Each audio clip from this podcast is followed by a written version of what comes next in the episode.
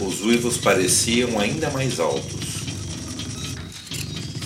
Era como se todo o sofrimento do mundo estivesse concentrado numa única voz.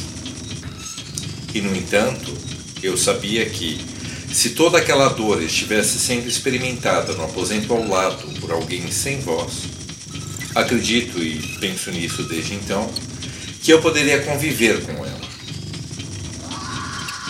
É somente quando a dor alheia é dotada de voz e põe os nossos nervos à flor da pele que a piedade brota dentro de nós.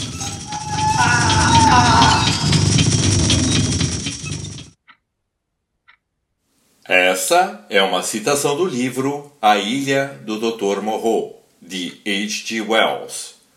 Citações da literatura inglesa lidas por Cláudio Bruno.